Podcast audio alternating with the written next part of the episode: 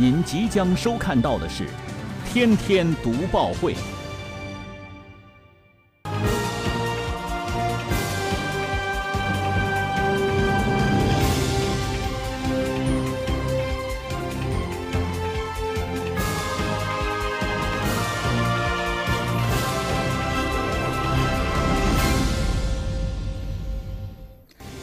新闻有态度，最有态度的新闻。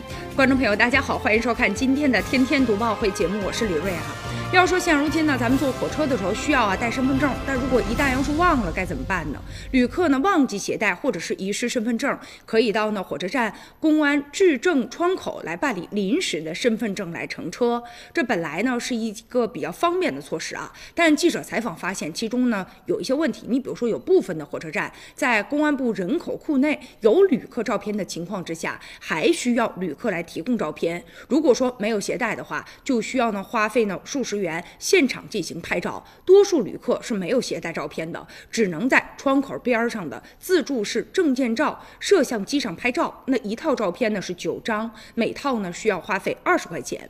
办证的工作人员解释了，说过去呢可以直接呢打印身份证明，现在必须把照片贴到上面，是为了更加的规范和严格。不过也有一些旅客呀就提出来了，说你看，既然呢这个公安部人口库内有旅客的照片，可以进行啊比对，为什么？还需要拍照片来证明我自己就是自己呢？一般人呢连身份证都忘带了，怎么可能会记得再多带一张的一寸照片嘛？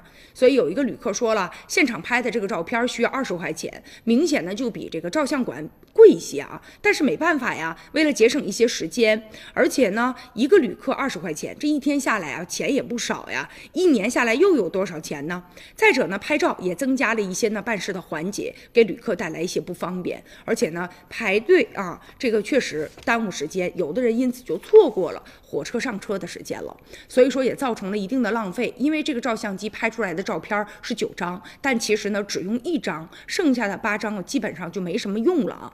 但是现在部分地区的铁路公安部门已经对此做出了调整了。你比如说长沙、深圳、长春等地设置了临时身份证自助补办机，这个旅客输入自己的身份证号啊，然后呢刷脸验证之后。临时身份证就吐出来了，这样一来呢，既方便又省钱，而且呢又不用回家去取了。所以也希望啊，他们这种先进的经验啊，能够呢啊，值得其他的地方来学习，简化办事的环节，来提高呢办事的效率。